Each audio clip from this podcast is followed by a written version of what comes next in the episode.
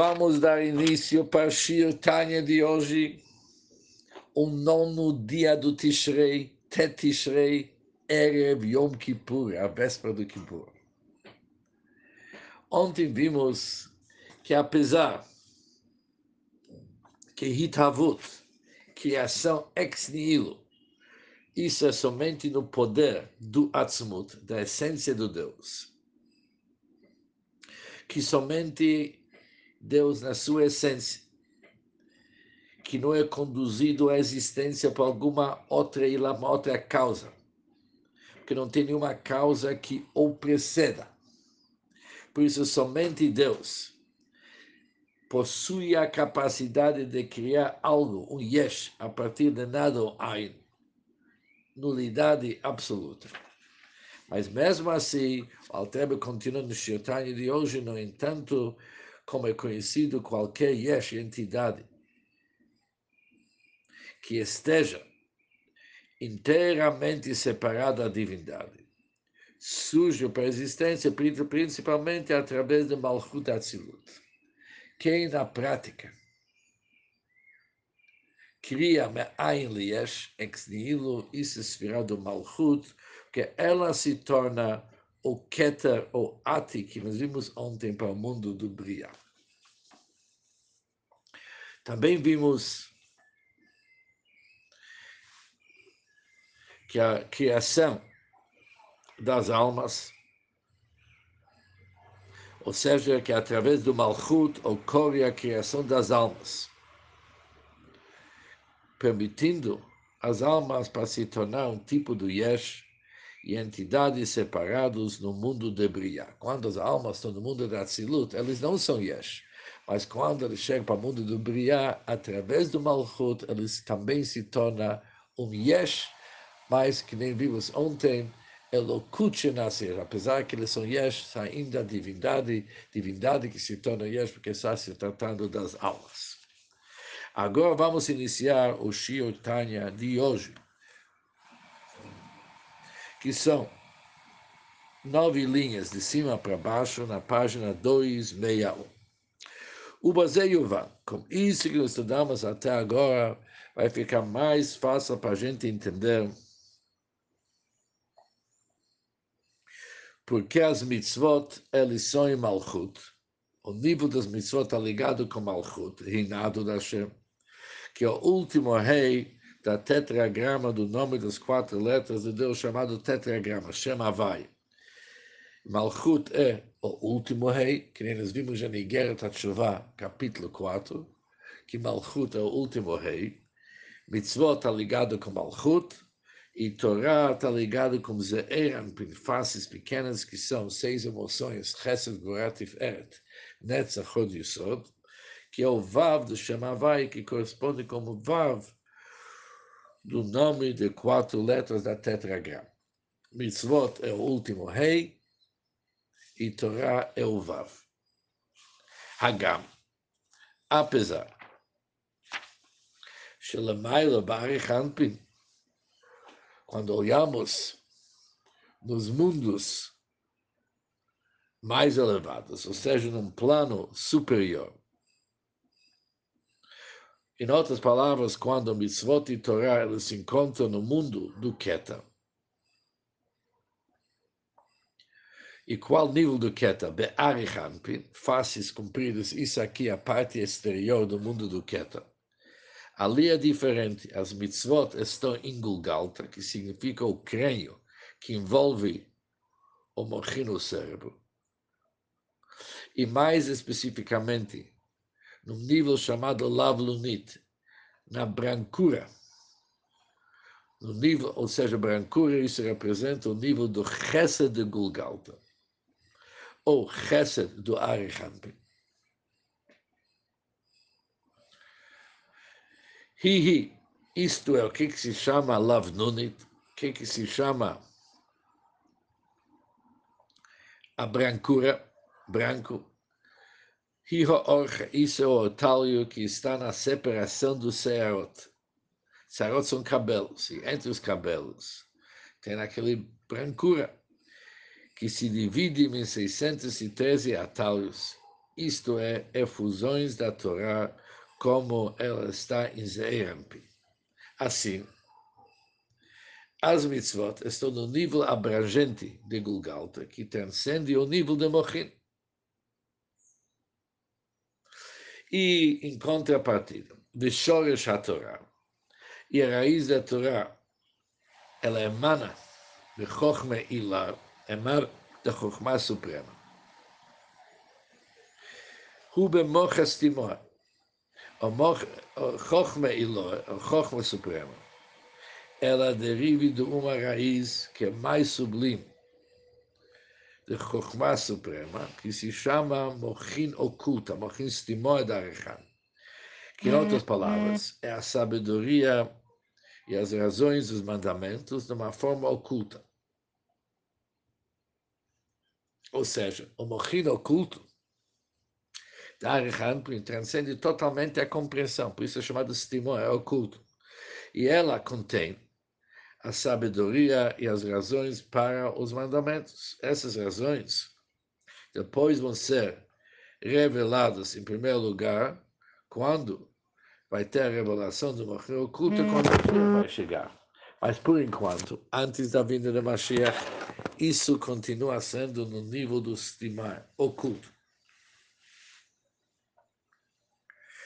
Em outras palavras, o nível que a Torá e Mitzvot se encontra no mundo do Keter.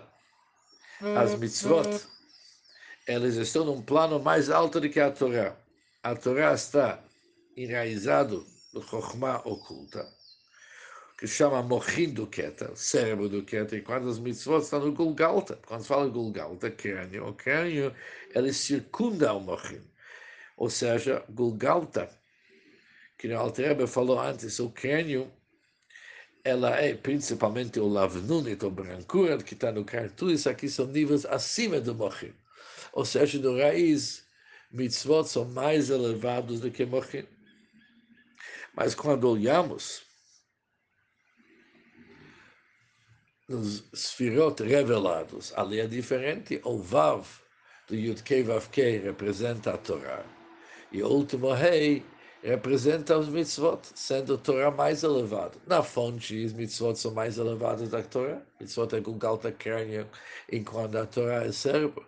E quando chega os níveis revelados da Sefirot, Torá é mais elevada do mitzvot. Torá está no Vav e mitzvot está no Rei.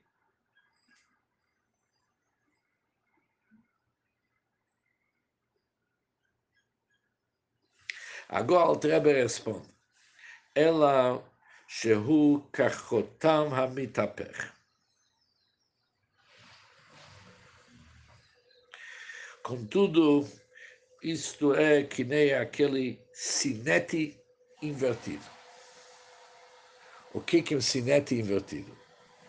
Rotem, antigamente, as pessoas tiveram uma tiveram uma anel. Aquele anel era algo com o qual eles assinaram o carimbo de um sinete deixa uma impressão que é o exato oposto dele mesmo. O direito se torna esquerdo e a esquerda se torna direito. E o alto relevo torna-se baixo relevo, e o que é baixo relevo torna-se alto relevo. Assim funciona como o anel, que é o sinete. Assim também. O nível saliente ou superior das mitzvot inquieta, desce por meio de Shtalshalu dentro das firot, num baixo relevo, ou de maneira inferior. Enquanto o baixo relevo, o nível inferior da Torá, desce dentro das firot de uma maneira saliente ou elevada. É justo o oposto. Seguindo a regra que vimos antes, que seu começo está gravado no seu final. O começo o nível superior do Keta, no qual as mitzvot estão radicadas. Desce e é gravado no extremo do nível mais baixo da Sefirot, isto é, a Sefirot do Malchut. Hu, Koach Sof, volto ao Trebe e fala de novo. Este sendo o poder do abençoado só para criar yesh do Ain, alguma coisa a partir de nada. Pois, como explicamos acima, o poder do Keter está investido dentro do Malchut. os níveis elevados do Keter. Está investido junto no Malchut. Velo alidei ilá bealo. Isso não acontece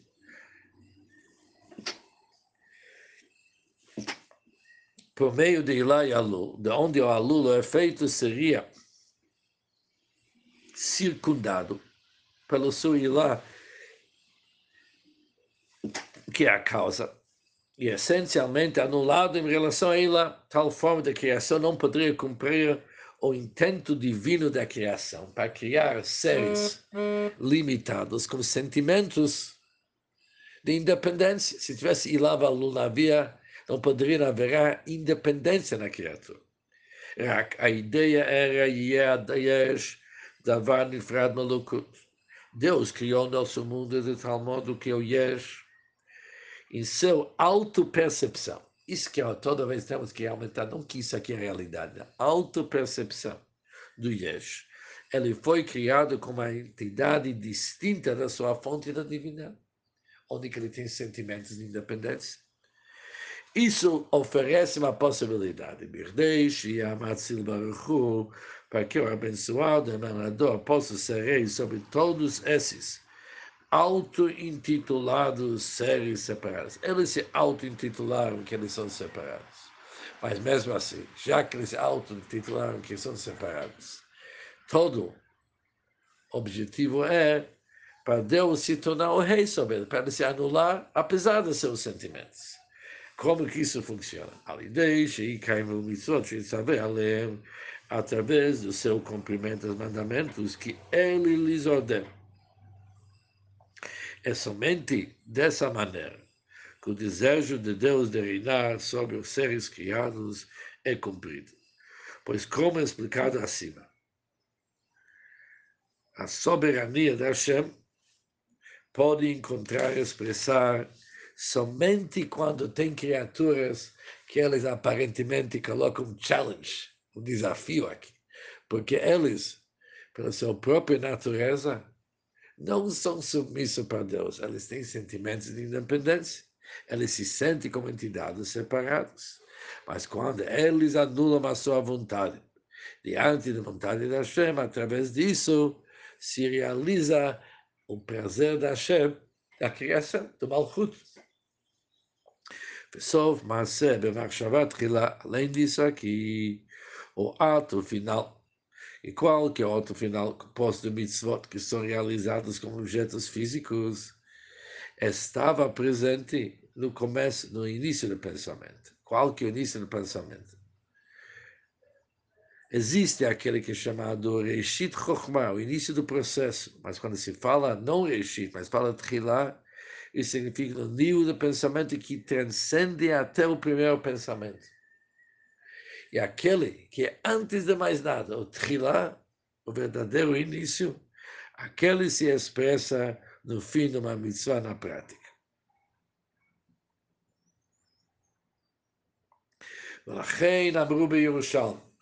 Por isso está escrito no Yerushalmi. O Talmud Yerushalmi diz o seguinte: ולסלה לרב שמעון שמפסיק ללאו, será que Rabi Shimon não concorda que uma pessoa que está estudando Torá, ele deve interromper o estudo da Torá com a finalidade de cumprir o mandamento do Lulav, etc. Será que ele não concorda com isso? Ou seja, aqui o Talmud prova que mesmo alguém que está estudando Torá, ele deve adiar seu estudo em favor de cumprir uma mitzvah. Quando chega a hora de cumprir uma mitzvah, ele para o estudo para cumprir uma mitzvah. Ou seja, o Talmud discute esse assunto quando antes tinha uma afirmação que Reb Shimon Bar Yochai e seus alunos não interrompiram, impediram, eles não pararam o estudo da Torá até mesmo para a aceitação do Shema Israel. Eles continuaram o estudo, nem para Schweiz eles pararam. Pergunta o Talmud, será que para cumprir uma missão do Lulav eles não pararam?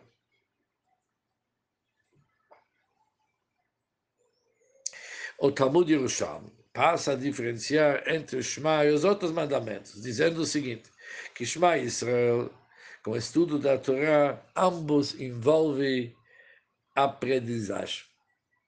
Também faz parte desse estudo Shema Israel.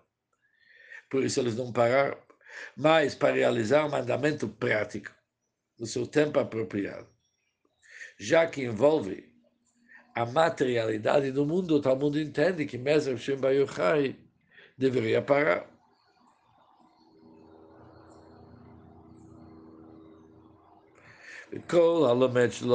Além disso, diz o Talmud Yerushalmi, quem quer que estude com a intenção de não praticar, somente estudar, seria melhor para aquele que sua placenta houvesse se revirado. Ou seja, isso significa que ele não tivesse nascido. Uma pessoa que estuda e não cumpre mitzvot. Vem a pergunta.